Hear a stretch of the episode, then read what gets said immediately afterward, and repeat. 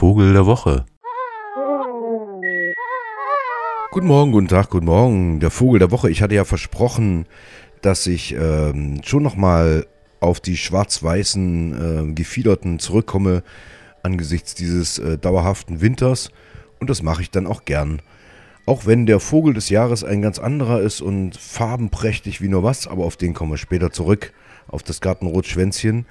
Wir widmen uns einem Vogel, das äh, die Weihnachtsglocken immer noch nicht losgelassen hat und derzeit über die Saale hirscht und dabei folgendes Geräusch zum Besten gibt.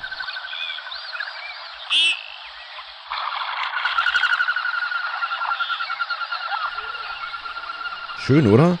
So kann man sie erkennen, schon von Weitem. Die Nomen est Omen, die Schellente. Der Vogel der Woche ist die Schellente, ein kleiner, gedrungener, schöner, schwarz-weißer Vogel, zumindest was das Männchen angeht.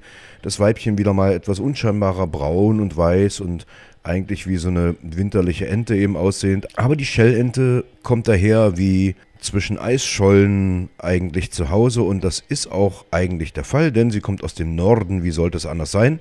Allerdings äh, gibt es vereinzelt auch Brutpaare hier ganz in unserer Gegend. Zum Beispiel in Halle ein einzelnes Pärchen in Planena, Döllnitz da unten, Elsteraue. Sie sind rar, weil sie in großen Baumhöhlen wohnen, die äh, nahe Flüssen und Seen zu finden sind. Und das ist eben ja nicht so häufig der Fall.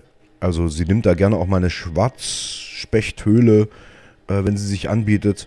Oder eben sogar einen Brutkasten, wenn er dann von aufmerksamen Vogelfreunden angebracht wird in entsprechender Umgebung. Ansonsten im Winter jetzt gern auch natürlich auf der Ostsee zu sehen und auf den großen eisfreien Flüssen. Wie eben auch der Saale, auch wenn die jetzt nicht so riesig groß ist, aber ja doch immer noch ein bisschen eisfrei. Und da schlittert sie so lang. Insgesamt gibt es auf der Welt das ganze Volk sozusagen der Schellenten etwa zwei Millionen, in Europa ein Achtel davon. Wenn die nur einmal zusammenkommen würden, das wäre ein Orchester. Ich versuche das jetzt mal hier so ein bisschen zu fingieren.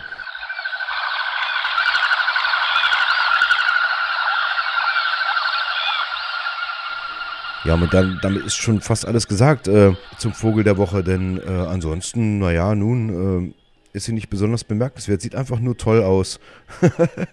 und klingt toll noch dazu. Was will man mehr von der Natur, nicht wahr? Sieht toll aus, man fühlt sich wohl, läuft lang, exotisch vielleicht sogar ein bisschen, das ist sie schon. In Schwärmen unterwegs, gerne zum Beispiel zu beobachten in der Franzigmark, also Brachwitzer Alpen.